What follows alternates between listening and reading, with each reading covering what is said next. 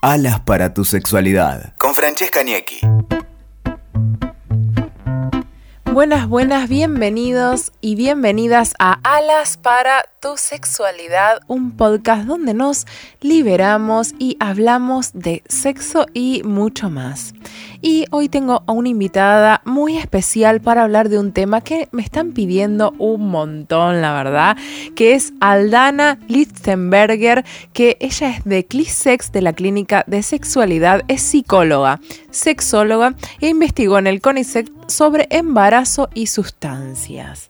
Así que ahí ya les estoy dando la pauta del tema que vamos a hablar. Bienvenida, Aldana. Gracias. Bueno, gracias a vos por haber venido acá al estudio a hablar sobre este tema tan interesante que nos vamos a meter hoy, que es la sexualidad y la maternidad. O sea, de, primero la maternidad durante el embarazo y después la sexualidad también después del embarazo. Exactamente. Que es un temazo. Es un re tema, la verdad que sí. Es un tema muy interesante y a mí me encanta, Aldana hablar, ya los que siguen el podcast sabrán que eh, me gusta el tema de decir, sacarnos las estructuras, sacarnos las presiones, liberarnos un poco, eh, que la sexualidad sea algo realmente placentero y no el deber ser y deber hacer. Así que en todos los podcasts lo que hacemos, lo que tratamos de hacer es eso.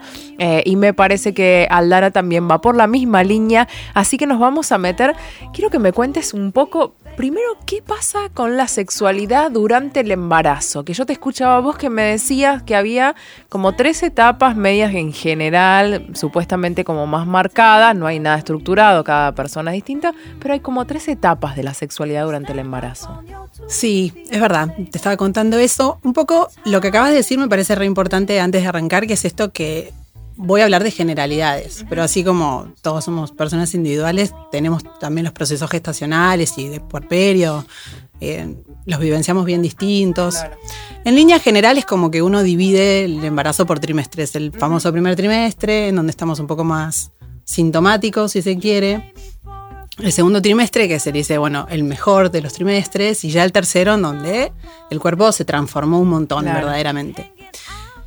Y esto suele afectar a la sexualidad. Primero por cuestiones hormonales. Hay como un cambio eh, tremendo en los ciclos hormonales generales, porque todo nuestro cuerpo se está preparando para gestar, pero pensemos que la gestación está absolutamente relacionada con la sexualidad. Se inicia con un acto sexual. En principio, durante el primer trimestre lo que se sabe es que si bien el cuerpo no tiene necesariamente una cuestión hormonal que afectase al deseo, muchas veces el deseo se afecta, incluso puede descender bastante, porque aparecen síntomas que hacen que el cuerpo se fatigue o que esté como menos predispuesto a la sexualidad. Náuseas, vómitos, esa sensación de cansancio crónico, entumecimiento en algunas zonas. Pero también es cierto que aparece más lubricación y un poquito más de flujo vaginal, lo que suele también ayudar. Entonces, no todas las mujeres, algunas no tienen síntomas. Y vivencian esta etapa como con bastante deseo y todo va bien. El orgasmo no suele quedar afectado. Como que depende bastante, es más variable la primera etapa pero también puede estar condicionada por algunos factores, como les contaba recién, ponele, no es lo mismo estar buscando un bebé y que llegue y que esto sea un momento de refelicidad para, para un contexto familiar, que estar haciendo un tratamiento de fertilidad y que por ahí los últimos dos años de la relación hayan sido tener relaciones Claro, como para un, tratamiento. Claro, ¿no? tipo tratamiento, y de golpe después la pareja se encuentra con que ya no tiene ese objetivo y perdió lo erótico y tiene que reencontrarse desde ese lugar. Y tampoco es lo mismo que llegue un embarazo que no fue buscado. Tal vez también ahí se afectan otras cuestiones de la identidad y bueno, eso afecta a nuestro deseo. Porque nos afecta a nosotros y como todo lo que nos afecta afecta a nuestra sexualidad. Seguro. Eh, pero en términos generales, estas son como lo, que suele, lo que puede pasar.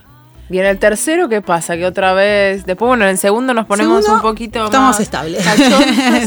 sí, estamos estables. En el tercero? El segundo es re interesante que muchas mujeres tienen su primer orgasmo. Eso es algo que se ha documentado bastante, como hay, más cachondismo generalizado. Y en el tercero, ¿qué nos pasa? Estamos grandes, tenemos panza, en general hay como eh, un gran cambio corporal. Y la imagen... Nos sentimos pesadas. Sí, estamos pesadas, tenemos retención de líquido.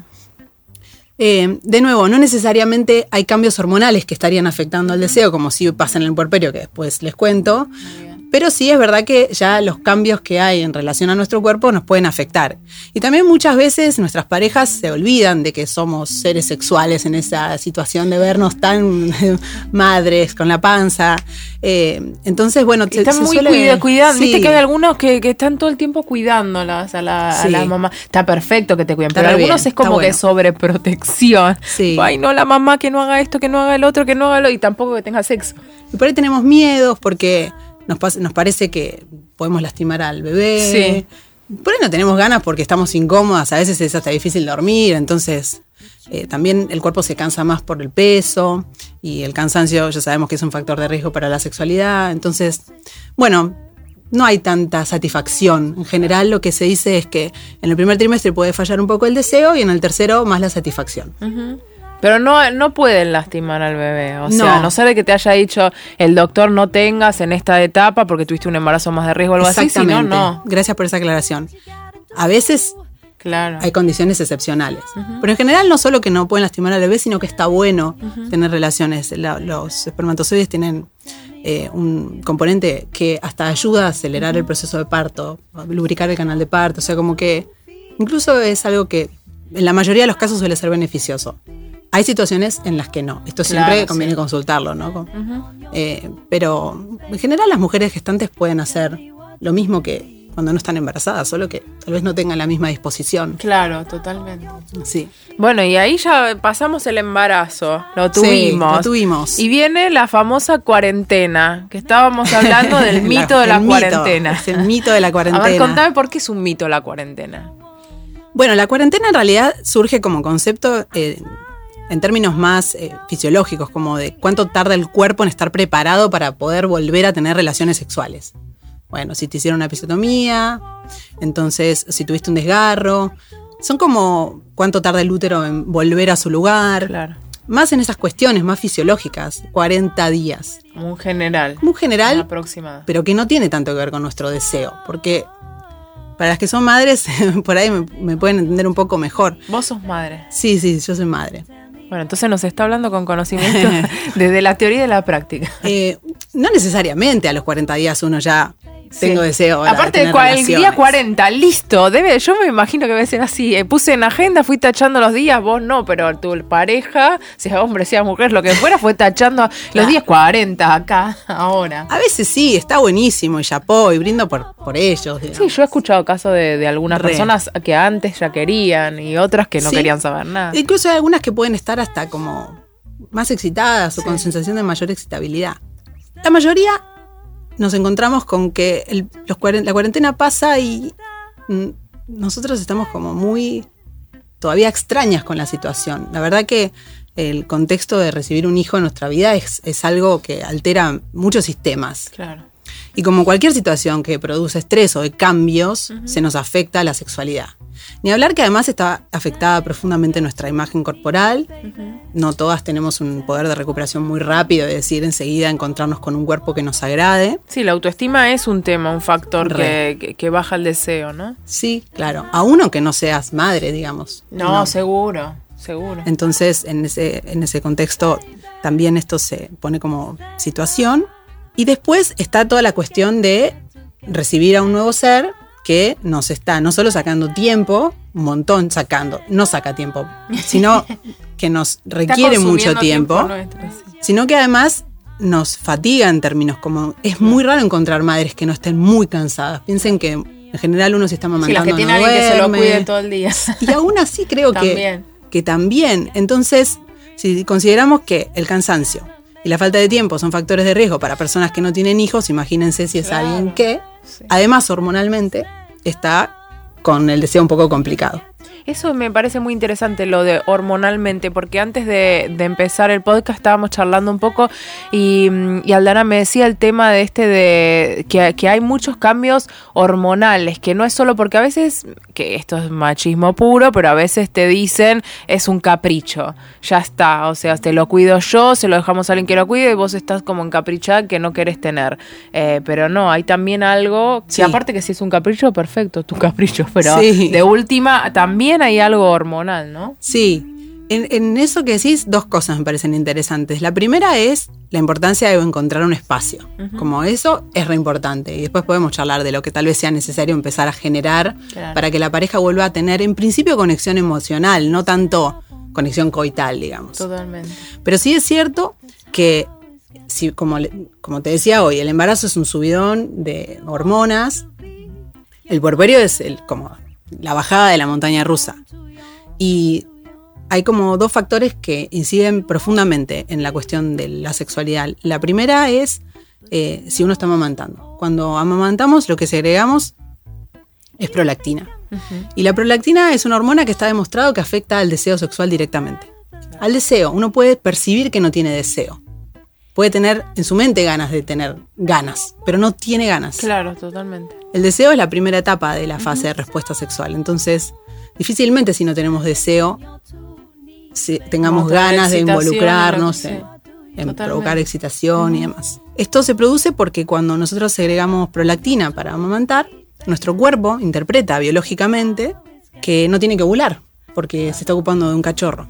Y cuando no ovulamos, lo que no segregamos son hormonas androgénicas, como la testosterona, que es la hormona del deseo. Conocerán el chip Sí, el chip sexual, que tiene testosterona. Y tampoco segregamos estrógenos, que es eh, la hormona que nos permite lubricarnos. Entonces, bueno, es un contexto un poco difícil. A veces eh, recibo pacientes que están como con mucha culpa en relación a esto. como, no, no tengo ganas, eh, mi pareja va a empezar a buscar por afuera, muchos miedos, en una situación de mucha vulnerabilidad. Piensen que muchas mujeres también eh, sufrimos depresión postparto, lo que ya de por sí incide en la sexualidad. Entonces, sumarse un peso a veces no está bueno. En ese sentido, a mí me gusta como poder hablar de estos temas. Es normal no tener ganas. Más si amamantamos. Más si tuvimos una cesárea. Y si vos estuviste, si vos amamantás, viste que, que hay que personas que amamantan durante varios, durante uno, dos, tres años, eh, durante todo ese tiempo también, o sea, es como lo mismo. Sí, va aumentando la disponibilidad de utilizar otros recursos. Claro. Ampliar el tiempo, los espacios de conexión. Es muy importante dejar de pensar a la sexualidad en términos de penetración, si uno tiene una pareja heterosexual.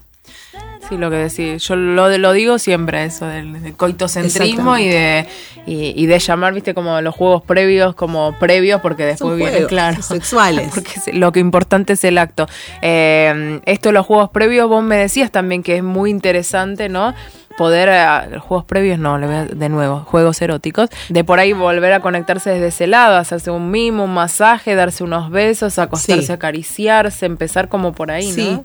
permitirse no, no tener ganas de ser penetrado, Claro. digamos, ser penetrada, porque tal vez uno tiene miedo si le hicieron una episiotomía, tal vez uno está sufriendo algún síntoma de dispaurenia o de vaginismo, dolor, y está bien, puede pasar, esto tiene sentido en el contexto que estamos viviendo, y va a pasar también, eso también es importante transmitirlo, que en general uno vuelve a encontrar su ciclo, pero hay que darse un poquito de tiempo. Seguro.